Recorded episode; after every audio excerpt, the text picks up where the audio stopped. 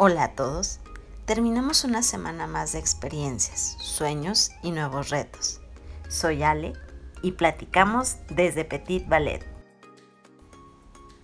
¿Cuáles son nuestros aprendizajes para hoy? El ballet, tal y como lo conocemos hoy, surgió en la Italia del Renacimiento, entre 1400 y 1600, pero fue en Francia, durante el reinado de Luis XIV, el Rey Sol, que surge la necesidad de la profesionalización del mismo, y en 1661 se crea la primera escuela de baile, la Académie Royale de la Danse. La palabra ballet viene del francés y fue tomado por la lengua inglesa en el siglo XVII, aunque te cuento que tiene sus orígenes en el italiano, con balletto, un diminutivo de balo, que quiere decir danza.